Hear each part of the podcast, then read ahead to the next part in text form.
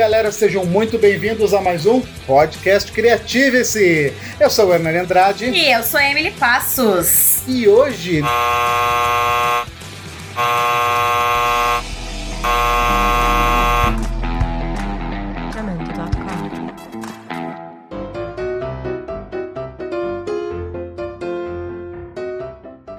Para falar sobre palco, nós convidamos ele, que é um especialista nesse assunto, que a arte faz parte da vida, assim como nós.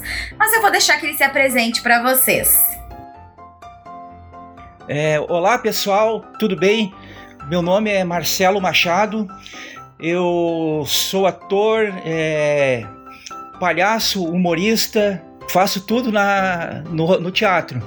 É, a gente tem que fazer de tudo para reduzir custos e poder ir mais longe com o nosso trabalho. Já começou jogando as verdades, né? então, pessoal, compre seu bilhete e não compre com desconto, compre valor inteiro para ajudar o amigo e vamos entrar nesse espetáculo chamado teatro. Já faz mais de um ano que nós temos o, o nosso podcast Criative-se e grande parte de vocês que nos ouvem já sabem que o teatro faz parte tanto da minha vida quanto do Hernani. Nós nos conhecemos nesses palcos da vida, trabalhamos muito tempo dando aulas e estando, né, uh, em cartaz. E hoje nós convidamos então o Marcelo, que é o nosso querido Baltazar. E eu já queria começar perguntando para o Marcelo como é que ele ingressou aí nesse mundo do teatro. Era sonho de, de criança ser ator ou isso foi acontecendo ao longo da vida? Não, não foi sonho de criança, foi a, as pessoas que falaram para mim é, fazer isso. Eu participava de muitas festas da fantasia e encarnava os personagens, que eu, que eu mesmo fazia as fantasias. E daí sempre falava, pá, cara, vai lá, faz um curso de teatro, tu tem que fazer isso, curso de teatro, vai lá e faz. Aí eu pensava assim, ah, que nada, que teatro, que? É, eu tenho minha profissão, não preciso disso. Ah, já, onde já se viu? E daí me insistiram tanto, insistiram tanto, e eu fui fazer uma oficina de teatro. E entrou no sangue, o, o vírus contaminou. e não teve jeito daí. Então foi as pessoas que disseram para mim que eu tinha que fazer isso e eu não estava enxergando isso que eu tinha que fazer. O louco é que quando falaram em teatro, a primeira coisa que tu pensou é que fazer teatro já tem minha profissão, a teatro é profissão também. a gente que não está acostumado com isso, né? É, infelizmente o Brasil pensa bastante isso e eu pensava assim dessa maneira também. É verdade. E uma outra coisa, assim, que as pessoas também sempre pensam, né, que não, não é à toa que pensam, né, que quando tu toma lá a vacina do ator, automaticamente entra um gene pobreza dentro de ti. Porque no Brasil nós não temos incentivo nenhum à arte, à cultura no geral. Então, muitas pessoas que já têm a sua profissão consolidadas, é muito difícil tomar uma decisão dessas. Por isso que eu perguntei se era uma coisa coisa de infância, porque essa pessoa sonha né, em ser famosa, ou sonha em ser ator, atriz, e muitas vezes se apaixona pelo teatro nesse processo e acaba ficando nos palcos. E, e é muito legal saber né, que tu largou de uma profissão que talvez fosse mais estável pelo amor, porque eu vejo que quem tá hoje no teatro tá por amor. É, realmente é, tem que gostar muito e porque as dificuldades são muitas é, as pessoas não encaram como, como um trabalho. É, todo mundo te, é, tenta fazer um pedir um desconto. É, então, ah, não, vai, faz aqui, é uma, uma brincadeira, não sei. É, mas não, é um trabalho sério. A gente tem que. É um processo todo de criação, de ensaio, de é, logística para fazer a apresentação, material de cenário, roupa, figurino, é, transporte, E vai aí um monte de coisa aí, é muita... E muito estudo prévio, né, Marcelo? As pessoas acreditam muitas vezes que tu, tu fazer um espetáculo é tu decorar um texto, ir pra frente do palco e declamar esse texto, mas na verdade existem muitas técnicas que envolvem o ator quando ele mergulha dentro de um personagem, é muito estudo, é muito investimento, é muito tempo, é, é muito conhecimento envolvido até tu chegar no dia daquele espetáculo e realmente colocar o personagem, ceder o teu corpo para aquele personagem. Nós sempre falamos muito no Creative que os personagens eles têm vida própria, independente da gente, né? Então as pessoas muitas vezes não se dão conta disso. Eu acredito que tu, por ter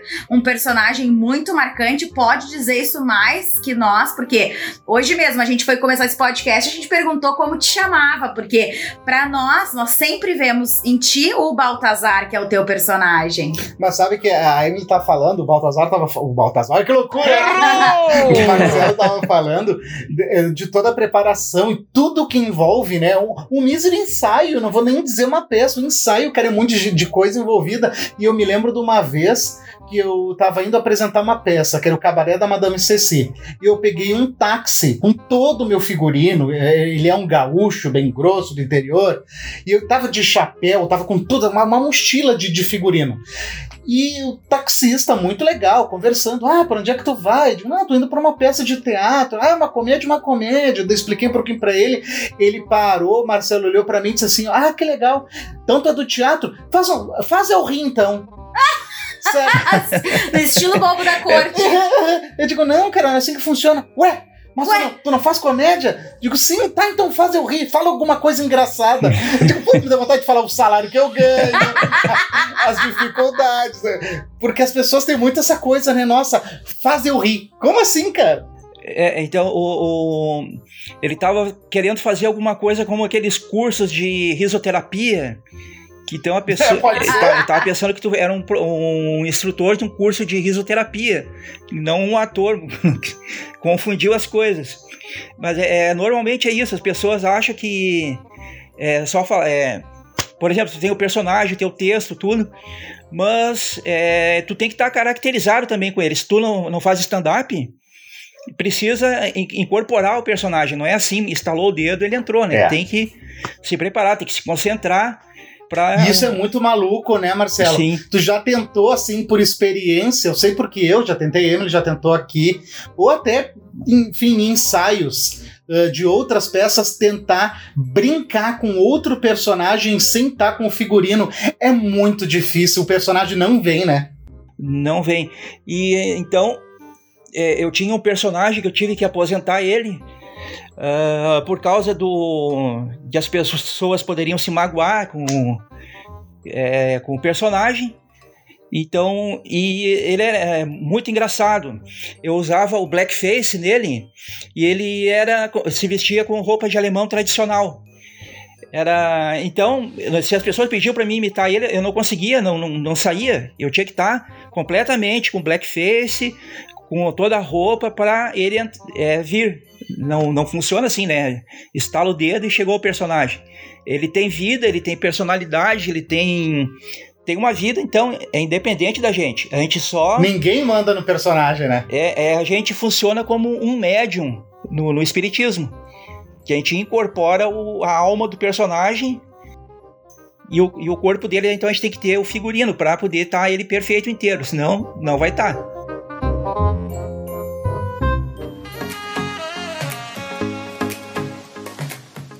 E como que tu começou? Eu não digo na parte da tua construção, mas tuas referências, Baltazar, quem? Oh, que loucura, eu vou chamar o cara de Baltazar no final. Marcelo, quais são as tuas referências de teatro? Quais eram? Quais se tornaram? Assim, no que que tu te inspirou? Logo quando tu começou, resolveu, vou entrar para essa vida, vou fazer teatro, realmente é isso que eu quero. Quem, quem eram teus grandes ídolos? Antes de eu, ir ao, é, de, de, eu querer fazer coisa com teatro, eu assistia muitos anos atrás ainda, bem antes, uns 10, 15 anos antes de, de entrar para o teatro, eu assisti um espetáculo, dois espetáculos lá em, em São Paulo. Um era com Jesse Valadão e Roberta Close. Foi o primeiro espetáculo que eu fui assistir. E depois um Nossa, outro foi é, o Rei Ubu, que eu assisti lá em São Paulo. E é, é, muito legal, a gente tem muito melhor de assistir. A gente se identifica muito mais assistindo a uma peça de teatro do que a um filme. E, e, e também, muito antes disso ainda, eu assisti uma peça de teatro é, uma intervenção artística dentro da empresa que eu trabalhava, falando sobre segurança do trabalho. Então, com atores que desenvolveram ali, falando sobre a é, segurança do trabalho. E então, isso, quando eu, eu pensei assim, vou fazer teatro, eu me lembrei dessa primeira apresentação que eu vi dentro da empresa, eu disse, vou fazer isso, trabalhar dentro das empresas, fazendo esse trabalho de segurança do trabalho dentro das empresas. E começamos com um espetáculo só. Hoje temos em torno de seis, sete, sete espetáculos que falam sobre esse tema, segurança do trabalho, tudo envolvendo segurança. Ah, que legal. E o, o e o, o, trabalho que eu gosto de fazer é um trabalho assim, mais ou menos. É, é, é, mais ou menos não, ele é um trabalho interativo, com participação do público sempre. Não é um espetáculo que o público assiste e ponto final. É um espetáculo que o público participa também ativamente. Aí vem participar com brincadeiras, com, com desafios que o personagem traz para eles como tema de segurança do trabalho. E o personagem que é o Mr. Bean, é o é aquele atrapalhado que não sabe fazer certas coisas. Mr. Bean é o máximo. É, ele não tem, ele não é maldoso, ele tenta levar vantagem nas coisas, mas ele é muito, é, o termo é ingênuo. É, exatamente. Mesmo na própria, na malandragem dele, ele é ingênuo, na malandragem dele também. Ele é, é 100% ingênuo. Então a, a base mesmo para mim é o Mr. Bean. É o, é o que eu gosto, eu gosto bastante de humor físico sabe que o tem uma frase que eu uso muito nas aulas, nós aqui do Creative, né? Que nós trabalhamos a diferença do drama para comédia. E fisicalidade é humor, é comédia. Principalmente tem, tem uma coisa que é incrível que eu aprendi com, com um professor de teatro, que ele falava o seguinte, que o drama é da cintura para cima e a comédia da cintura para baixo. Mas o que, que isso quer dizer? Que o choro, a mão no rosto, a tristeza, é tudo da cintura para cima. Em compensação, o tombo, a tropeço. o tropeço, o jeito engraçado de caminhar, tudo isso funciona para comédia. E Sim. falando nisso, né, que tu falou a respeito do das referências, né, que as referências teatrais, elas acabam sendo mais fortes do que a do cinema. E aí tu puxou o Mr. Bean, e o Mr. Bean é um personagem de teatro levado para para televisão. E a nossa Sim. referência, a mim e da Emily, é a mesma, inclusive nós, nós nos inspiramos muito, que é no Monty Python. Muito mesmo. Lá da Inglaterra também. Sim, Inglaterra berço, né? Sim. Cara, o Monty Python, ele tem uma coisa maravilhosa, é incrível, desde a época das sketches, do Flying Circles, até o, o, os filmes de cinema. Eu lembro quando eu apresentei para Emily, pela primeira vez, eu disse pra ela: senta que nós vamos assistir um filme que tu nunca mais vai esquecer. e nós assistimos A Vida de Brian. Vida de Brian. Isso, gente. Nossa. E sabe que eu tenho certeza que eu não gostaria desse filme em outro contexto. Eu tive muita sorte de ter visto esse filme depois de já entender de arte. Porque senão ele seria apenas um filme bobo e não era o humor que eu costumava consumir ah, até estudar sobre comédia. Porque para mim a, a cena mais perfeita do. Hum, do Monty Python, da vida de Brian nesse caso, é quando eles são homens, porque é, todo o elenco é composto por homem, e eles estão interpretando mulheres. A cena do apedrejamento. E aí ah, eles sim. se vestem como mulheres de homens para poder ir apedrejar. Então, homens vestidos de mulheres que disfarçados de, de homens. homens. Então, Isso. assim, é, ali tu vê a riqueza, o quanto é sensacional. E nós temos, né, um grupo brasileiro que é o Melhores do mundo. Os melhores do Ah, mundo, sim. né? Que, que é sensacional o trabalho deles. A gente já assistiu um monte de vezes. Tivemos a oportunidade de ver O, eles. ir, o Hermanoteu, o né? Hermanoteu, pessoalmente, aqui em Porto Alegre. Hermanoteu na terra de Godard. Nossa, cara, é, Em Micalateia? é incrível, assim, é incrível. Mas, eh, também tem outras referências de filmes, também tem o Mel Brooks, A História do Mundo, e também é sensacional. Sim, nossa! É fantástico. O Mel Brooks, que é a história do mundo, nossa, é sensacional. Também tem o próprio Jerry Lewis também, que é dessa parte do humor físico, ele era também um mestre. Ele sempre falava: se tu tiver um espetáculo e ninguém estiver rindo, caia no chão, que eles vão rir. Tanto que o problema que, de, eh, de saúde que ele tinha eh, foi dele tanto fazer isso. Ele sofria de dores ho- horríveis e tinha que estar sempre tomando eh, remédios fortes para combater a dor, que ele de tanto se jogar no chão. Sim, Jerry Lewis, cara, ele, ele trouxe essa fisicalidade para para outro nível. Volta e meia para dar uma relembrada, para dar uma brincada, a gente coloca aquele vídeo dele tocando saxofone, dele na máquina de escrever, dele dançando. Ele era um- Claro. um, cara que tinha um controle muito grande do corpo, era incrível. E essa é uma grande diferença que a gente vê, né, do ator de cinema pro ator de teatro. A gente às vezes vê filmes, principalmente brasileiros e novelas, e a gente sabe direitinho. Aqueles atores que tiveram uma formação inicial no teatro e aqueles que já se formaram realmente para ser atores de cinema ou de televisão, porque o corpo todo da, do, do ator de teatro, ele fala, ele, ele conversa, já é diferente do ator de cinema que conversa muito mais com o olhar, com as expressões, porque é feito pro zoom, é feito pro foco.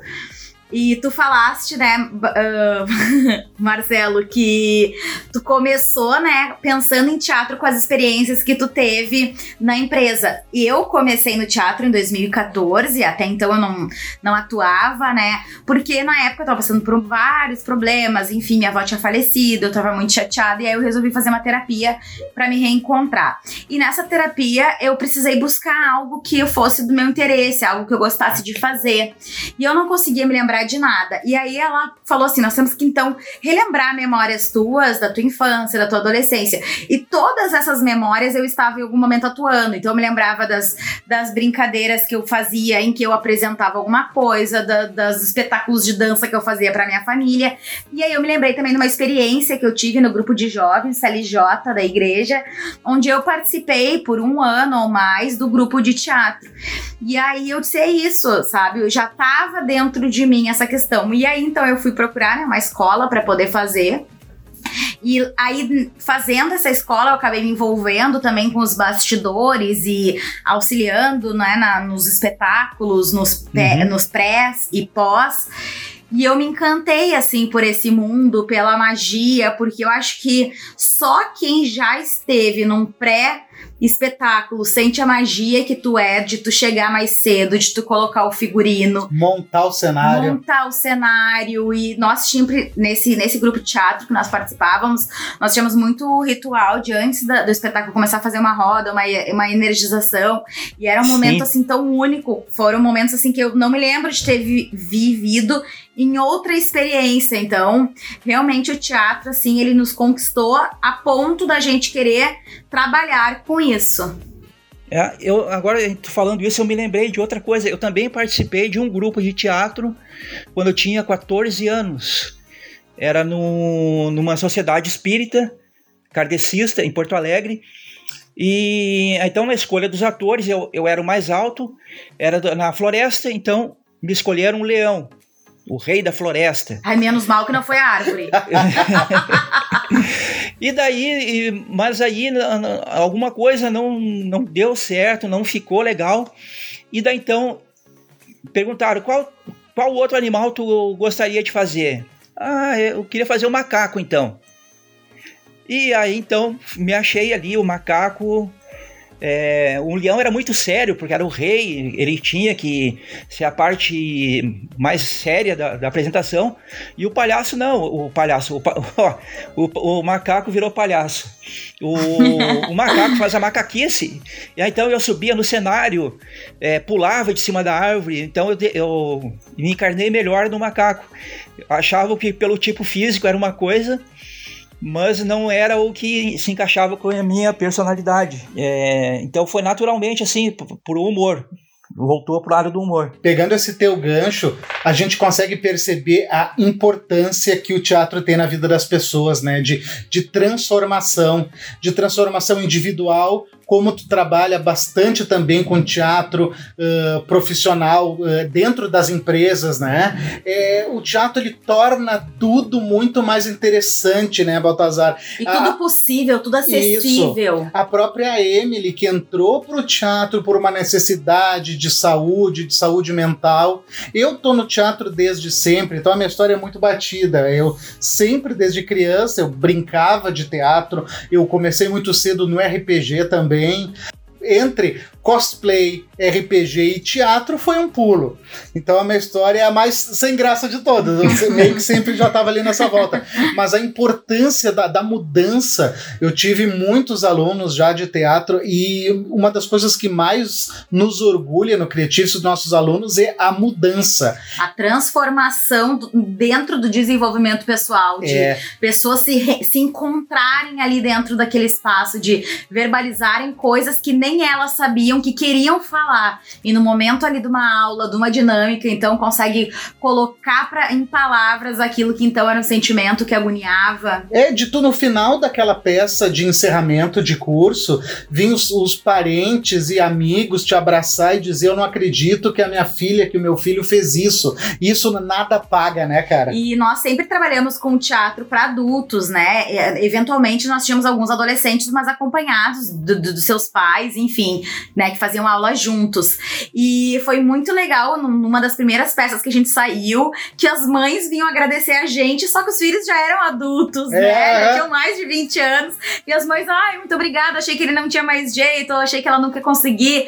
Então era muito, muito legal, assim, a gente poder ver as Acontece. famílias comemorando junto. E conta um pouco para nós da, de como que é esse teu trabalho nas empresas e co, quais são os resultados, porque a gente, eu, eu trabalhei 16 anos em empresa empresa privada, empresa séria. E eu sei como é chato esses treinamentos, essas reuniões, cara. E eu nunca tive a felicidade de ter um, um Marcelo para nos passar de uma forma diferente aquele treinamento. Conta para nós um pouco co o, como é que é o, os olhos, né, daquelas pessoas que estão ali recebendo esse treinamento tão diferente. Então, quando a gente vai fazer uma apresentação de, em, em alguma empresa, quando é uma palestra, o pessoal senta nas primeiras filas, normalmente, mas quando é um teatro, as pessoas. Ninguém senta na frente, vai todo mundo da terceira fileira para trás. É, isso é normal. E, e o que acontece? As pessoas vão, vão com um certo receio. Ai, vão me pegar para fazer alguma coisa. Ah, não quero. todo mundo tem vergonha. E então o que me levou a fazer o, o teatro também para empresas é, é, que eu trabalhei em, em vários anos em, em empresas é, multinacionais, é, chão de fábrica mesmo, é fábrica mesmo que eu trabalhava. E quando tinha alguma palestra, alguma coisa sobre segurança do trabalho, o pessoal fazia depois do almoço. Então a pessoa acordava 6 horas da manhã, 5 e meia, ia para a empresa, trabalhava toda manhã, almoçava e aí sentava para escutar uma palestra. A palestra, o palestrante, normalmente é aquele é, um tom é, contínuo, não tem altos e baixos numa palestra, então dá sono. Eu várias vezes dormi assistindo palestra. Quem nunca? Quem nunca? Isso. E um, uma vez foi até engraçado. No dia anterior eu tinha visto na TV uma, um documentário falando sobre a, a importância do, do oxigênio na, na natureza, é, onde é que o, o, o, oxigênio é produzido. E a palestra justamente era sobre esse assunto também no, no outro dia. E eu dormi e o palestrante, em certo ponto da palestra, falou assim: Bom, agora eu vou sortear uma camiseta para quem responder a pergunta que eu vou fazer.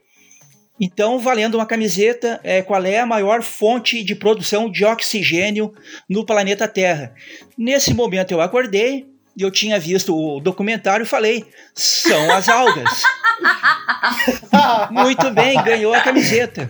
Os meus colegas ficaram bravos. Poxa vida, tu estava dormindo ali e ganhou a camiseta. Eu que estava prestando atenção, não ganhei nada. Eu não dormi. Eu estava concentrado, fechando os olhos, estava concentrado, escutando. E. Tava olhando para dentro. Isso. E daí então com o teatro, não. É, com o teatro, as pessoas estão sempre. O que que vai acontecer agora? O que que esse, esse personagem vai fazer agora? O que que ele vai aprontar?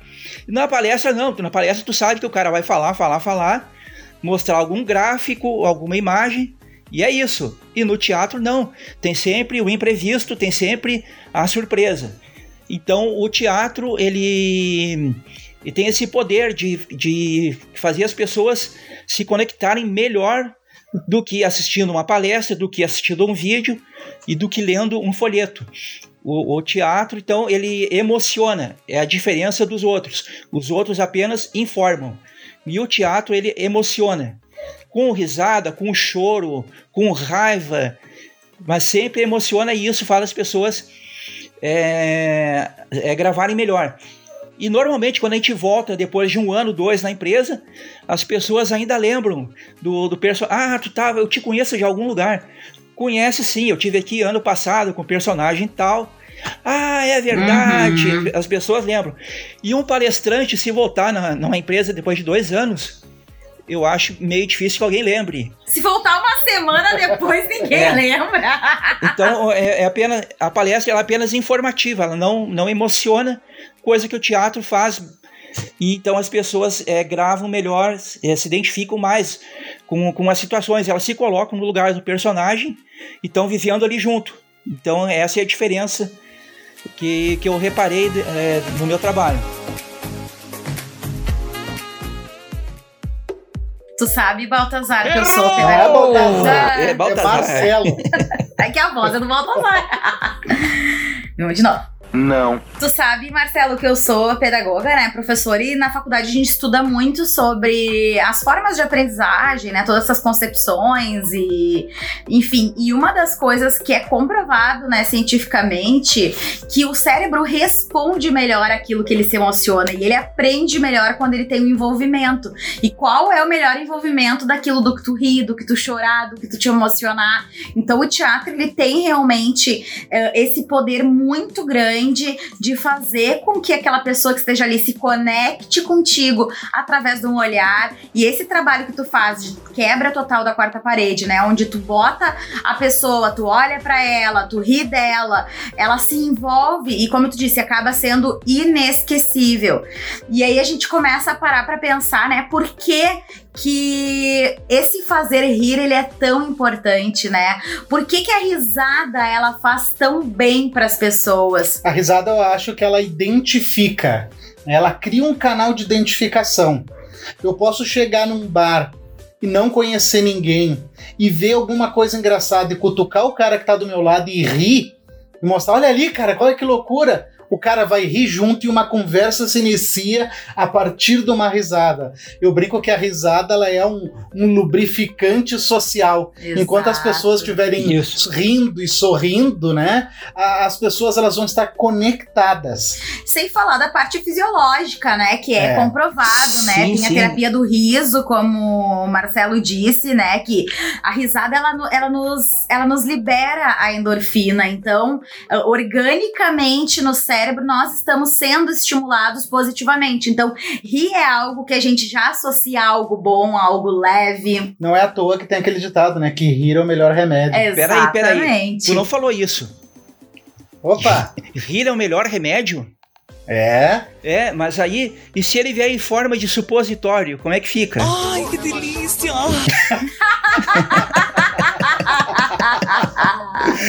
Aí eu vou rir pra não chorar. Tem gente que vai reclamar, né? Ah, mas por que tão pequenininho assim? mas daí, se vier pro supositório, não é rir. Aí eu faço me rir. Muito bom, isso mesmo. Mas, é, e a gente, com, com o teatro, a gente tem um, um, poder muito grande sobre as pessoas. Então, a gente tem uma, uma responsabilidade muito grande. É, por exemplo, eu, a gente foi, foi fazer uma apresentação em uma empresa aqui no interior do Rio Grande do Sul, região metropolitana. Então, foi feito no refeitório. Então, tinha um espaço mais... É, mais na frente, que ficou, a gente ficou se apresentando ali. Então era o Ozzy Júnior com o Silvio Santos e eu como Chapolin Colorado. Então eram perguntas e respostas sobre segurança do trabalho. O Silvio Santos fazia a pergunta, o Chapolin respondia errado e daí procurava alguém da plateia para responder corretamente. Então o, que, o processo que a gente usava era o seguinte: não era ensinar eles a trabalhar com segurança, mas sim mostrar que eles sabiam trabalhar com segurança. Então, nosso objetivo era esse. Então, a gente não estava ensinando para eles, a gente não era superior a eles. Nós estaríamos então aprendendo, o Chapolin estaria então aprendendo com eles.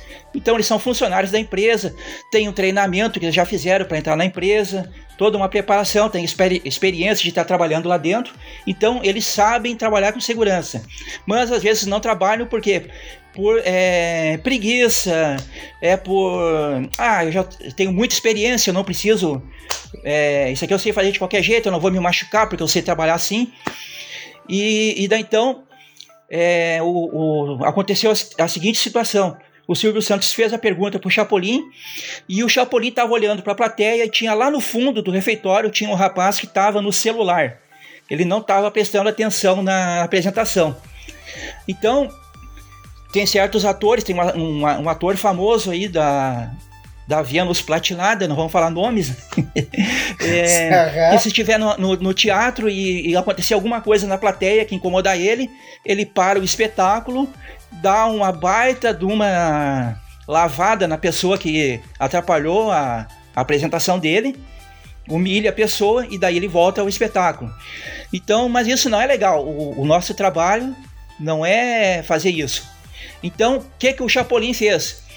O Chapolin não sabia a resposta, falou assim: Silvio Santos, eu não sei a resposta, mas tem um cara ali no fundo que está pesquisando no Google porque ele quer acertar e ganhar o prêmio. O cara ficou num vermelhão, num vermelhão. E daí veio para frente, e dali para frente ele foi o que mais participou, o que mais interagiu foi ele. Então tudo tem uma maneira, a gente tem que ter a sensibilidade de não magoar as pessoas, não humilhar. Não é um, aquele humor ácido que, que ofende, que agride, que isso não é legal. Aí a empresa poderia falar: não, pô, eu tô pagando aqui, tô investindo dinheiro e o cara ali tá, tá, tá brincando, mexendo no celular, pô, é um desperdício de tempo. Ou então também poderia pensar, pô, esse chapolim aí vem aqui dentro da empresa aqui e vem humilhar o meu funcionário aqui dentro. É verdade. Então, tem a, a então foi no momento ali então que eu tive essa saída. Então Mas sabe foi que tu bem falou, melhor tu falou sobre a responsabilidade, né? É uma das coisas que nós defendemos muito também, a responsabilidade que o, o, o teatro tem, o ator de teatro, o diretor, o professor tem sobre sua plateia, sobre as pessoas, sobre seus alunos. Muitos dos nossos alunos, eles não vêm nos procurar por causa de teatro propriamente dito. Nós temos um trabalho que é o teatro como desenvolvimento pessoal, que visa pegar pessoas com algumas amarras, com algumas trancas e jogar isso tudo para fora. Nós já nós sempre falamos na primeira aula ou nas próprias propagandas do curso, né, de que se você quer se tornar um ator da Vênus platinada, não é aqui não é o lugar aqui é o lugar para tu te soltar, para tu parar de ter medo de ti mesmo. E é uma responsabilidade muito grande. Tanto é que vem nos procurar professores, professores universitários, vem procurar alunos que estão se formando, Marcelo, e não tem e não conseguem apresentar o TCC. Nós tivemos em 2019 um aluno que ele ia rodar no TCC porque ele, ele disse eu não vou conseguir apresentar. E nós fizemos todo um trabalho para te resumir. Ele apresentou para 150 pessoas uh, a nossa peça de encerramento, foi muito bem no TCC. Tivemos também uh, pessoas do RH que se formaram em RH, só que agora me formei. Como é que eu vou entrevistar alguém? Como é que eu vou me posicionar? Como é que eu vou conversar? Então, esse nosso, é, esse nosso trabalho é voltado totalmente para isso, né? É um dos braços do teatro. Ah, é, sim. mesmo os cursos que trabalham com formação de atores, nesse primeiro momento, eles trabalham né, essa questão do autoconhecimento, do desenvolvimento pessoal, porque para tu realmente encarar um personagem, tu tem que ter conhecido muito a ti mesmo. E o que mais me encantou no teatro foi, eu tava vindo de uma terapia onde eu via minha vida desestruturada, né, onde eu era cheia de julgamentos, eu deixava de sair com tal roupa, por que que as pessoas iam pensar de mim? Uma coisa que acontecia muito comigo era eu ir em lugares porque se eu não fosse ia ser chato se eu não fosse. E eu não me dava conta que chato era eu estar indo sem vontade. Então o teatro, por ser um espaço livre de julgamento, livre do medo do erro, livre daqueles olhares, ali tu podia ser tu mesmo, sem ser julgado. E aí tu acabava descobrindo que tu gosta de ser quem tu é. E uma das coisas mais maravilhosas, né, foi o que nós falamos até agora, que é o teatro ele tem esse poder, né, Marcelo, de criar um mundo totalmente fictício, onde o erro é permitido e o erro é convertido em experiência. Essa é, principalmente né, na, na, nessa, nessa tua linha de teatro, como informação, um teatro trazendo a informação, ali tu pode errar, tu pode fingir que erra, tu pode brincar com o que não fazer e tá tudo certo, porque é um ambiente propício para isso. Sim. É, eu, o primeiro curso de teatro, primeira oficina de teatro que eu fiz, é, tinha um, um dos alunos, dos colegas, ele era, era descendente de japoneses. Mas sabe aquele, aquele japonês, aquele tradicional, que é, tudo tem aquela regramento, aquela, uma, é, aquela coisa muito cerimonial que eles têm. Ou então o japonês é, é assim, ou então é aquele que pinta o cabelo de três cores diferentes e, e, faz um monte de coisa. Então não tem meio termo, né? Então, é, é um ou outro.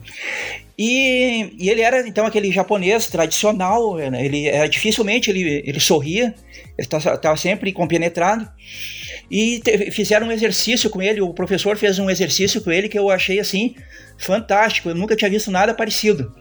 É, ele ficou, colocou uma cadeira no meio do palco, apagou todas as luzes e colocou um canhão foca, focado nessa cadeira e o, e o rapaz esse ficou sentado na cadeira. E nós ficamos, os outros colegas ficaram espalhados pela, pela plateia e o professor deu a recomendação para gente: não falem nada, Fiquem quietos, não falem nada. Então o rapaz sentou lá e aquele silêncio. Aí ele perguntou: o que, que eu faço? Ninguém falou, nem o professor falou. E passou mais algum tempo assim, aí ele, ah, vocês estão de brincadeira comigo, alguém fala alguma coisa. E passou mais tempo, daqui a pouco ele ficou com raiva. Pô, ninguém vai falar comigo, eu tô aqui de bobo, não sei o quê. Mais adiante, aí ele já estava triste, ele estava quase que chorando. Por favor, alguém fala comigo, eu, eu tô sozinho aqui. E foi incrível que ele passou por várias emoções sem nenhum estímulo. Nossa, eu, eu achei incrível, aquilo fantástico. Incrível. Maravilhoso, Bar. E no final, quando acabou o, a oficina, teve outros exercícios, né? Ele já estava mais assim é, ocidentalizado. Ele estava mais do nosso jeito do que daquele jeito que ele entrou no curso. Isso aí eu nunca vou me esquecer dessa desse exercício que ele passou lá, porque era muito travado, muito, muito, muito. Foi uma coisa assim sensacional. Eu acho que aquilo ali é, quebrou muita coisa dentro dele ali que ele estava que ele estava se segurando naquilo, se escondendo atrás. Sabe que no nosso último espetáculo nós fizemos uma montagem de uma peça, né, de, de conclusão de curso, onde era um circo, né? Então era tudo alegria, mas a gente foi montando com os próprios alunos, né? Então as ideias foram surgindo. Tinha uma cena que eu participava desse, desse espetáculo junto com os alunos, onde o circo ele tá fechando, ele tá falindo E aí as pessoas que reclamavam, reclamavam do circo se dão conta que toda a vida delas é ali. E aí a luz baixa e os atores vão até a frente e falam diretamente com o público todas aquelas suas dores.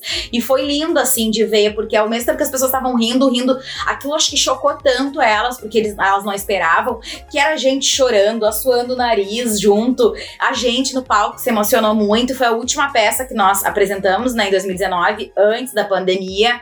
E foi algo que marcou muito, assim, porque as pessoas ah, na saída falavam: Nossa, eu nunca esperei ver Fulano no palco e muito menos me fazendo rir e chorar num curto período de tempo, porque a peça tinha ali uma hora, uma hora e dez. Então, eu acho que é essa magia, como a gente já tinha dito, né, de causar emoção, de conectar. Eu tenho certeza que todas aquelas pessoas que estavam lá se lembram da gente. E uma coisa que me marcou muito foi que na minha primeira peça, a primeira vez que eu, na verdade, que eu entrei em cartaz, né, com essa companhia de teatro, quando eu saía fazer uma fada, uma princesa, nem me lembro bem. E era um, um espetáculo meio assim infantil, tinha uns jovens também. E aí todo mundo pedindo para tirar foto comigo. E eu fiquei assim, gente, mas como assim? E aí eu me lembro que aquilo me marcou assim muito, né? E talvez essas pessoas tenham foto com, com essa personagem até hoje nas suas galerias, nas suas redes sociais. Então é, é muito legal o quanto a gente marca uh, de forma muito positiva. Eu sou professora e eu brigo muito que as escolas têm que apresentar o teatro teatro para as crianças, porque às vezes é a única oportunidade que a criança tem de ver uma peça teatral, porque não é do costume das famílias brasileiras se reunirem para ir ao teatro, mas é costume se reunir para ir ao cinema, para ir em shows. Então a escola ela acaba tendo esse papel de apresentar e muitas crianças se apaixonam pelo teatro. Sabe que uma das ideias que eu defendo bastante, né, dentro da nossa metodologia, que é o método CRI, Marcelo, que eu comparo, inclusive o meu artigo da pós fala sobre isso. E o tema desse artigo é justamente comparando a sala de aula com uma peça teatral. E eu acho que eu vou além, sabe? Eu acho que a vida toda, né, ela é uma peça. Mas como assim? É só a gente parar para pensar nos estereótipos, nos arquétipos que a gente tem no mundo. Tu já parou para pensar quem tu é nesse mundo, né, nesse palco gigante? Se tu é plateia, se tu é protagonista, se tu é árvore, se tu é o leão, se tu é o macaco, quem que tu é? O mundo é um palco, né, Marcelo? A gente no momento que sabe qual é o nosso lugar, parece que uma nuvem, uma névoa sai dos nossos olhos, nós conseguimos olhar para esse mundo de uma forma tão mais autêntica, tão mais empoderada de, de nós mesmos, né? É, eu vou um pouquinho adiante, o, o Hernani. É, a vida, eu acho que são vários palcos. Porque é quando tu tá em casa, tu tem uma maneira de ser. Quando tu tá no trabalho, no estudo, com, com os amigos jogando futebol. Então, é, já não é o, é mesmo que estava em casa, não é o mesmo personagem que estaria em casa com o pai, com a mãe, com a família, é outro personagem que está lá no futebol com, com, com, os amigos, é outro que está lá no trabalho, que se concentrando com a responsabilidade. Eu acho que são vários palcos e, e a gente representa vários papéis. Eu já eu, é eu encaro assim já, mas um pouquinho adiante. Não, exatamente. A gente até trabalha isso também no nosso curso, né? As máscaras sociais, que é tu conseguir ter essa consciência de como tu te comporta nos diferentes papéis que compõem aquilo que tu é, para que tu possa usar em situações inesperadas algum desses papéis. Por exemplo, tu sabe que tu vai, vai enfrentar uma situação que tu vai ter muito medo. Então tu vai fazer memória aquele teu papel de coragem do momento onde tu enfrentou para que tu possa vesti-la naquele momento que tu precisa, para que tu possa enfrentar aquele momento. Então tu utiliza dessa ferramenta de tu conseguir entender. Ninguém tá falando aqui de dupla personalidade, não é isso, mas é dentro de uma consciência realmente tu entender, olha, é lógico que eu não vou falar com meus amigos no bar do mesmo jeito que eu falo numa entrevista de emprego. Só que isso é mais fácil da gente entender, mas tem certos comportamentos que a gente não se dá conta que a gente tem. E até isso o teatro tem esse poder de poder te ajudar a enfrentar esses momentos. Mas a gente só falou até agora sobre coisa boa. Ai, ai, ai. Eu acho que tem que. é, chegou a hora da gente falar um pouquinho das dificuldades, né? Uh, o famoso rir para não chorar. É, Vamos gente, lá, então. não é fácil. É muito bonito, né, Marcelo? É muito, é incrível estar nesse mundo, mas não é fácil. Não, não é muito fácil, não. É bem, é bem complicado mesmo. Se a pessoa não tiver o, a vontade, não tiver no, no seu DNA, não tiver na, no seu sangue, isso a pessoa vai fazer outra coisa. Porque todo mundo Viver acha que é só um palco. de teatro não é fácil. É, as pessoas que vêm assim não têm ideia do que, que tem por trás. Acham, ah, não, ele só sobe no palco ali, faz a gente rir, depois vai embora, pronto. Não, nossa, é, tem muita coisa para até chegar naquele momento ali de subir no palco e tá levando a mensagem, levar alegria para as pessoas. Tem muita coisa por trás. Tem aquela comparação que pode parecer até clichê, mas é uma comparação que nós sempre vamos fazer e quando as pessoas escutam, elas concordam, elas fazem aquele carão, não, é verdade, mas é uma coisa que, olha, eu vejo dificilmente que vá mudar enquanto não houver uma conscientização. Que é aquela coisa, tu paga 20, 30, 50, 100 reais numa noite, num restaurante, numa balada, no, seja no que for, mas tu não paga 20 reais, 30 para assistir a peça do teu amigo. Isso é Sim. muito triste fora aquela, aquele pagamento, entre aspas, né, que tu faz que não envolve dinheiro, que é compartilhar a peça que teu amigo está apresentando, que é ir ao teatro. Ir, ir ao teatro, sabe? Tem muitas oportunidades gratuitas e que as pessoas realmente não aproveitam. E eu acho que isso é uma herança histórica, né? Quando a gente percebe e estuda a história do teatro, a gente sempre vê o início dele é as pessoas passando chapéu, é, é a pessoa ali pedindo algo por aquela sua apresentação. Não se foi construído ao longo da história, isso eu nem digo a nível Brasil. Eu acho que outros países já evoluíram muito Sim. nessa questão, né? Mas a gente não pode uh, negar que o que se tem de investimento para o cinema pô, não é nem 1% do que se tem, né, do investimento no teatro, porque não se tem no caso, né? Então, é, é realmente assim, é, como o Baltazar disse, Errou! hoje, perdão, vou repetir.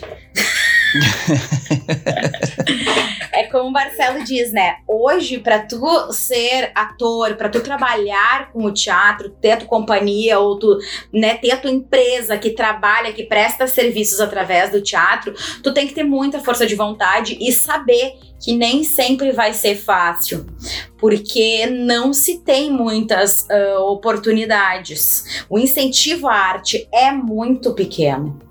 É, é, tem uma coisa também, o, das pessoas, por que, que as pessoas não vão ao teatro?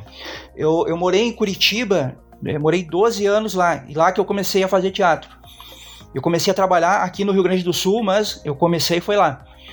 E lá as pessoas vão ao teatro. Tem, vão, vão bem mais do que aqui no Rio Grande do Sul. E uma coisa que eu reparei no, no, no Paraná, que lá os espetáculos, eles são mais assim pro para o público. São espetáculos para o público. Ah, aqui, ah, mais popular mesmo. É, aqui no Rio Grande do Sul, eu reparei que o teatro é mais para a crítica. É mais para a pessoa que é, é, quer, quer ter um reconhecimento, quer ganhar um prêmio, um troféu. E, tanto que quando eu fui fazer meu espetáculo, eu, eu escrevi um espetáculo e fui apresentar no Festival de Teatro de Curitiba. E então a gente estava lá no centro de Curitiba fazendo divulgação. Estávamos num, num, barzinho aí tomando uma cerveja. E aí chegou um pessoal também fazendo divulgação, um grupo de Porto Alegre. Pá, que legal, vocês são de Porto Alegre. É, eu também estou aqui, vou, tô, vou apresentar o meu espetáculo. Ah, e o teu espetáculo é de quê? Ah, é uma comédia. Eles se olharam assim e fica, deram aquele sorriso amarelo e, e saíram. E também aqui no, no, no Rio Grande do Sul também é, tem uma coisa que eu acho que espanta o público. Tem algumas é, interações, é, intervenções que o pessoal de alguns grupos fazem, que o pessoal tira toda a roupa na rua. Então, aí o pessoal que está passando assim vê, meu Deus do céu, se eles tiram a roupa aqui na rua, o que é que eles fazem lá no, dentro do teatro? Eu acho que isso é, espanta um pouco o público também. A pessoa já imagina assim. Eu tenho assim... uma opinião. Eu tenho uma opinião, Marcelo, que eu acho o seguinte. Eu acho que uma parte, sabe, uma parcela do teatro não ter explodido como cinema vai muito dessa própria cultura conservadora do teatro, sabe? De que o teatro ele acaba sendo um pouco mais elitizado, de que o teatro é para pessoas inteligentes, de que a comédia é uma forma meio que mais simples, né? Menor, não é? Não traz uma grande mensagem. Uhum. Isso. E eu acho que isso muito vem do próprio. do, da, da do próprio artista de teatro. Essa questão da. Eu tava conversando com a Emily esses dias, justamente isso. Que tem coisas que o subentendido às vezes é muito mais interessante, entrega muito mais a mensagem do que o explícito. Precisaria aparecer pelado não, talvez a pessoa entenderia se ela tivesse uma sunga cor da pele, ou enfim, tem outras formas de tu mostrar com uma simples. Eh, com a, roupa de baixo mesmo, pessoa, puta, captei a ideia, sabe? Então acho que isso realmente acaba afastando um pouco do grande público, que é quem historicamente ia no teatro. Sim. Eu, eu participei aqui de uma oficina aqui em Porto Alegre, de, de teatro também, e então tinha várias é, atividades que a gente fez ali dentro do, do, do teatro. E daí então, é, aí tinha uma, uma, uma das colegas da, das alunas lá, ah, vamos fazer, é, tinha uma intervenção para fazer na rua, ah, vamos tirar a roupa, não sei o que, mas aí nós pensamos, mas, mas por quê? Ah, não, porque a gente tem que tem que fazer uma coisa inovadora. Aí eu falei para ela, eu, eu, acho que isso não é tão inovador, porque o pessoal fica pelado na rua, já nos anos 60 faziam isso, então não é uma coisa inovadora, é uma coisa que já tem 40, mais de 40 anos, então não é uma coisa inovadora. Tu sabe, Baltazar, que, que dentro... Ai, meu Deus do céu, de novo. Tu sabe, Marcelo, que dentro do nosso trabalho a gente trabalha muito com intencionalidade, né? Que é a regra dos porquês. Tá, eu vou me vestir, eu vou me pelar pra mostrar minha arte. Por quê? O que que tu quer mostrar? Qual é a mensagem? Qual é a intencionalidade que tu tem pra, por trás disso? Porque muitas vezes a gente acaba se perdendo nessas de achar que muitas vezes o teatro é um grito de rebeldia e acaba atrapalhando aquelas pessoas como nós que vivem, que querem trazer o teatro para mais próximo das pessoas, para que ele possa ser cada vez mais uh, apreciado e estar na vida das pessoas. Então, realmente, a gente não. Eu acho que cada um pode fazer o que quiser, desde que tenha uma boa justificativa, uma boa argumentação, desde que entenda o porquê e o espaço-tempo daquilo. Tudo tem que ter um motivo, não pode ser gratuito. Exato. É que nem outra coisa que Isso. eu acho que é que não tem nada a ver também, que atrapalha muito, é o tal do palhaço assassino, aquele que, que quer fazer pegadinha de, de sangue e acaba fazendo as crianças ficando com medo. É, eu fui fazer uma apresentação, nós fomos fazer uma apresentação aqui no interior do Rio Grande do Sul e os pequenininhos estavam com medo da gente, do, dos pais, que eu tenho trabalho também de, de, com os palhaços, e as crianças pequenininhas ficaram com medo. Aí depois eu fui lá, a, a professora junto, ó, oh, não é, não é nada, isso aqui é uma tinta que ele passou no rosto. Aí mostrava passando o dedo, mostrava para ele, aí ele passou o dedo, ah, é verdade, é uma tinta. Ele não é assim, ele não é um monstro. Ah, então é, é as coisas que deturpam a arte, então e, e, não é arte o que o que deturpa a arte. Eu acho é é, é, é é uma forma assim de, de estragar um trabalho que é feito. O trabalho do palhaço é um trabalho, eu acho que é secular, tem séculos e séculos de, de idade. E daí então o pessoal que inventou o palhaço assassino tá, é um desserviço que eles estão fazendo. Não é, não é uma é coisa legal. Mas tu falou em inovação. E agora nós já estamos há mais de um ano, né, enfrentando a pandemia e tudo fechou. Os palcos da vida fecharam, nós ficamos sem ter o nosso lugar mais querido, né, o nosso lugar de de maior felicidade que é o palco, que é a aula de teatro. E sem a fonte de renda, né? Nós não podemos né? deixar de, de falar. Nós passamos por isso na pele no primeiro ano que nós decidimos uh, viver de teatro, que foi quando, no final de 2019, o Hernani então sai do serviço de carteira assinada para a gente conseguir dar conta da demanda das turmas que estavam chegando e de repente fecha tudo. A gente fica com o aluguel dos espaços, do material que já havia sido confeccionado e nós nos pegamos no nosso primeiro ano vivendo isso, mas tu que já tá mais tempo nessa caminhada, acredito que já tenha passado por momentos difíceis, mas eu acredito que nada comparado com agora, né? Ah, sim, bem, isso aí, pá, quebrou as duas pernas da gente. E de uma hora para outra, a gente ficou sem nenhum trabalho, os que tinham foram cancelados. Então foi muito duro. No final do ano passado a gente conseguiu fazer o momento que estava a bandeira laranja, a gente conseguiu fazer duas, duas empresas aqui em, uma aqui em Porto Alegre e outra lá em é, Candiota, no interior do Rio Grande do Sul. Então foi no mês de novembro, a gente fez duas, quatro apresentações e parou de novo, cancelou tudo. Então é muito complicado porque todas as outras atividades vão voltar e a nossa não. Até o futebol voltou e o, o teatro não vai voltar tão cedo, né? Então, esse, então a gente vai ter que procurar outras coisas para fazer. E, Eu... e, aí que entra a inovação, né? O, o, muitos artistas tiveram que se virar. E daí eu te pergunto: o garçom Baltazar entrevistando artistas do Brasil e do mundo, né? Que agora eu sei que ele é internacional, surgiu durante a pandemia. Ele foi uma resposta à pandemia.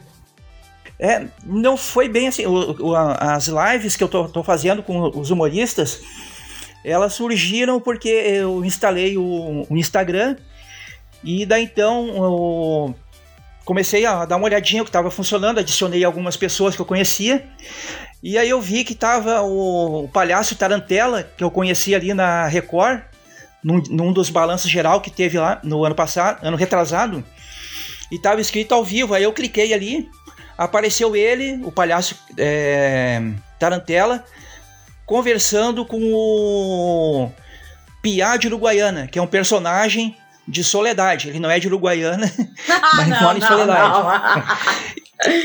e daí eu vi, pá, mas que coisa legal isso aqui, ó. Dois personagens batendo papo, conversando aqui. Eu quero fazer isso. Vou fazer isso, vou fazer durante um mês. Aí vou entrevistar os, os meus amigos, bater um papo com os meus amigos, que são do humor, durante um mês. Aí daqui a pouco a gente já tá trabalhando de novo. e não, né? Então, é, comecei a fazer com os amigos, e aí então passou um mês, passou dois meses, e outras pessoas começaram a assistir, quiseram também participar da, da live, humoristas de, de outros estados. E, e daqui a pouco já começou o pessoal de outros países, pessoal que mora na Espanha, na, em Portugal, começaram a participar, amigos também. E foi tomando uma proporção muito grande, só que eu não consegui ter nenhum retorno financeiro disso, não consegui nenhum patrocínio, nenhum apoio com, com essas minhas lives. Então, é, Agora, dia 1 de abril, vai estar completando um ano de lives e eu não ganhei um centavo com, com as lives. Então, está sendo mesmo mais é para uh, ah, não me deixar ficar isolado no mundo sem tá sabendo o que, que os meus colegas, os colegas de profissão estão fazendo. Que, porque financeiramente não rendeu nada. Mas foi bem positivo, eu acredito. Nós nos conhecemos através da, do, desse convite para a live. Eu acredito que tu tenha conhecido outras pessoas e talvez tu não tivesse tido essa oportunidade, essa ideia se não fosse o isolamento, porque senão tu ia estar nos Sim. palcos da vida, nas empresas, fazendo teu trabalho e talvez deixasse de conhecer tantas pessoas legais como nós. e falando um pouco do isolamento, né, Marcelo, vamos fazer um exercício aqui, porque nós estamos em março de 2021 contraditoriamente Sim. a tudo que nós estávamos pensando em 2020, que nós achávamos que ia ser uma maravilha, que o Covid já está dominado, que a gente já está com a vida normal, e não está. Tá, parece que está pior do que 2020. Como que a gente pode enxergar o teatro a partir de agora? Tanto cursos de teatro, peças online, será que isso pode acabar se tornando uma realidade? Vai ser uma realidade das pessoas se reunirem, comprar um ingresso online, ligar sua, sua webcam, sua webcam não, né? Ligar seu dispositivo. seu dispositivo e assistir uma peça, assistir uma aula. Ou até uma empresa contratar online um serviço Isso. como, como. Será que a gente Marcelo. consegue ir por esse caminho? Eu acho, eu acredito que muita coisa vai ficar, vai virar digital mesmo, até porque as empresas estão sempre pensando em reduzir custos. Então, o, um espetáculo online certamente é mais barato que um espetáculo que o artista tem que ir, tem que tem que pagar a viagem, ó, transporte, é, hotel, alimentação e online não precisa nada disso. Só que vai ficar aquela coisa assim, como assistindo a um filme, que então não vai ter a mesma a mesma força, a mesma energia que tem, tem da maneira presencial. Eu acredito que vai ter bastante, mas não vai ter a mesma força que tinha antes. Vai ser uma coisa mais mais curricular, né, do que uma coisa assim mais que seja mais marcante, que seja mais é, sang- sanguínea, diria, É. né, pra- É uma verdade. coisa que tem mais sangue, aquela coisa sangue na veia, energia, olho no olho. Então vai ficar é uma coisa mais fria. Eu acho que não perdeu o encanto um pouco, né? E tu sabe, Marcelo, que nós começamos o nosso trabalho no Instagram justamente porque nós víamos muito dos nossos colegas já no ano passado abrindo turmas de teatro online e nós, eu e o Hernani, muito resistentes. Porque para nós o teatro é justamente isso que tu disse: é o sangue, é o, é, o- é, é o- a gente olhar a bochecha corada, é tu poder olhar no olho, o toque. Então nós nos vimos muito resistentes, resolvemos como o Hernani havia saído do trabalho, pegamos no momento de pandemia, onde não conseguia se, re- se recolocar no mercado de trabalho, afinal tudo tinha fechado, empresas dando férias, ah, suspendendo né, os, os- os funcionários. Então nós pensamos, o que, que a gente pode aproveitar do teatro para trazer um trabalho? Já pensando que 2021, então, a coisa iria melhorar. E hoje nos pegamos justamente repensando e dando início, então, a esse trabalho, porque essa é a nossa vida. Por mais que a gente ah, ajude muitas pessoas no Instagram, nós tivemos bastante trabalho ao longo de 2020, criamos curso. O nosso amor, aquilo que a gente ama, é estar no teatro. Claro E que nós precisamos, né, fazer toda uma adaptação, todo um estudo de qual, como ele me falou, nós éramos muito resistentes a curso Sim. online. E o que Então- nos abriu também os olhos foi as mentorias, porque então nós começamos a oferecer mentorias de desenvolvimento pessoal, de desinibição. Então, muitas pessoas com vergonha de gravar vídeos para suas empresas, ou então porque está começando um negócio, quer ser um influenciador. E aí nós trazemos as práticas do teatro e começamos a fazer os exercícios com essas pessoas aqui na nossa casa em pé. E aí a gente começou a ver o resultado disso também. E aí nos virou uma chave de que talvez não seja a mesma coisa, nós vamos continuar acreditando que o melhor é estar presencialmente, mas a gente viu a possibilidade. Então a gente Não só a possibilidade, como a necessidade de muitas pessoas. Então acabamos transformando, né, ah, aquilo que nós podemos oferecer, transformamos em algo viável, em algo que possa sim gerar um resultado. É, é, é bom porque as pessoas é um momento que as pessoas estão precisando mesmo. É, muita gente está entrando em depressão. Tem pessoas que têm é, é, essas é, doenças que podem ser um agravante pro, pro Covid e que elas têm que ficar em casa mesmo. Não tem não tem choro, tem que ficar em casa. E isso tem uma carga emocional muito grande, né? A pessoa fica, puxa vida, eu tô recluso. Ah, E tu sabe que foi justamente pensando nessas pessoas, em toda essa situação, que nós, essa semana, iniciamos a nossa oficina gratuita, né, de teatro, porque a nossa ideia é realmente ah, possibilitar, vão ser quatro, são, são quatro encontros, já foi um na segunda-feira, então são quatro encontros onde a pessoa vai poder realmente se conectar, desopilar, e a gente quis oferecer gratuito para que todas as pessoas que têm essa necessidade pudessem fazer.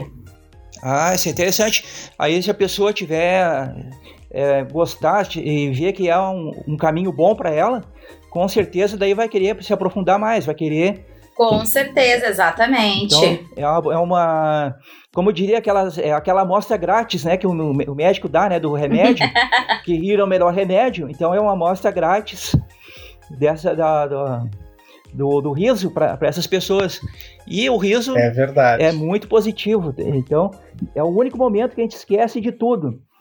Uh, se a gente está até com vontade de ir no banheiro, até isso a gente esquece quando está rindo. é verdade.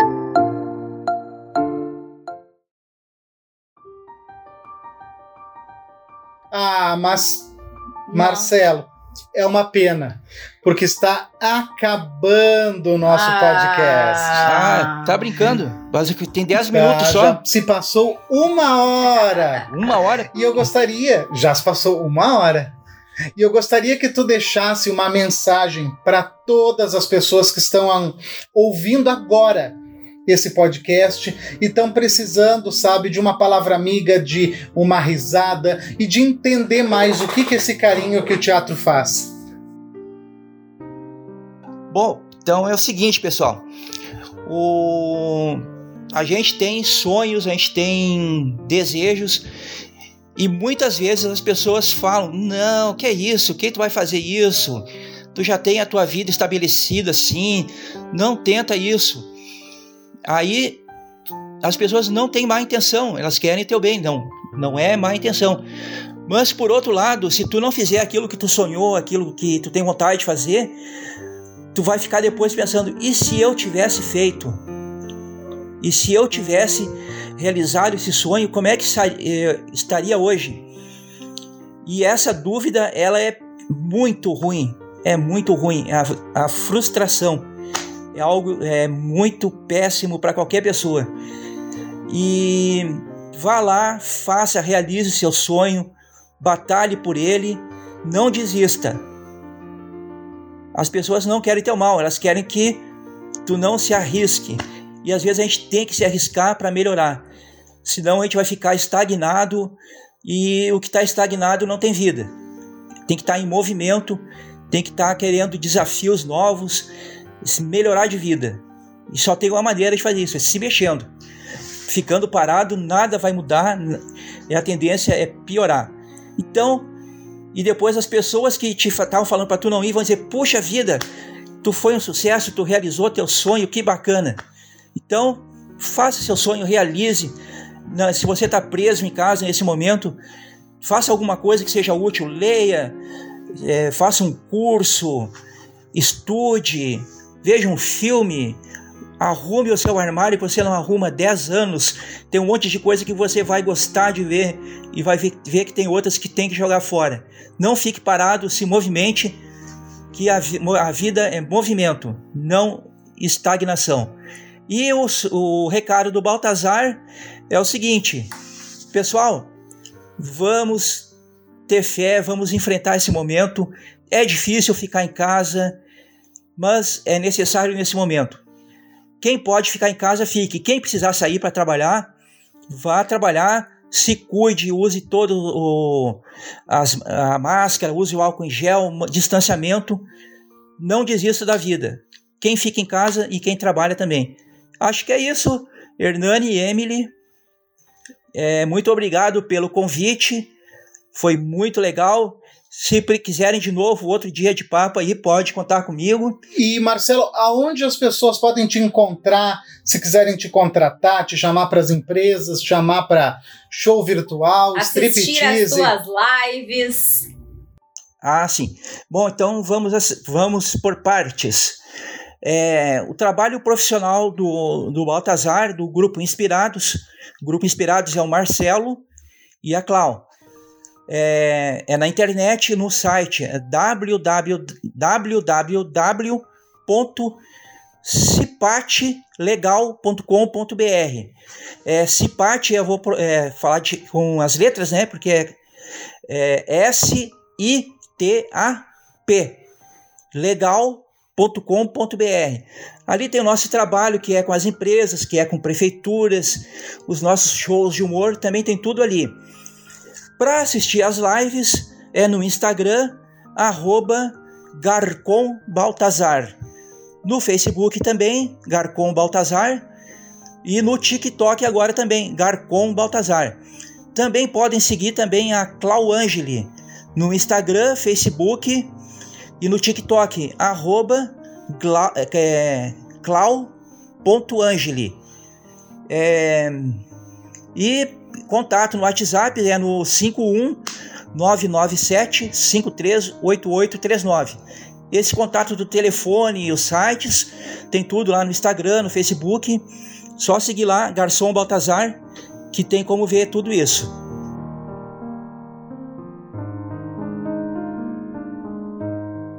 Então, Marcelo, Baltazar, nós agradecemos por tu ter compartilhado conosco dessa, dessa tua alegria, dessa tua paixão, desse teu amor. Eu tenho certeza que essa pandemia trouxe muitas coisas boas e uma delas foi a tua presença, a tua amizade. Então, conta conosco sempre. Também quero agradecer a você que esteve aqui conosco, nos ouvindo. E se quiser conhecer o, o trabalho do Marcelo com o Baltazar, pode entrar em contato. Ele é super acessível, as lives são muito divertidas. E se quiser entrar em contato com a gente, arroba Projeto Criative-se no Instagram ou Projeto Criative-se no Facebook. Porque nós não sabemos quando, né, tu vai estar tá escutando esse podcast, mas dá uma conferida no Instagram. Provavelmente nós vamos estar com um curso de teatro aberto, nós vamos ter outros cursos também envolvendo a arte, envolvendo teatro, criação de personagens, eh, desenvolvimento pessoal, desinibição entra lá, dá uma conferida que com certeza vai ter um curso que tu vai gostar muito. Um abraço e, e até, até, o próximo. próximo.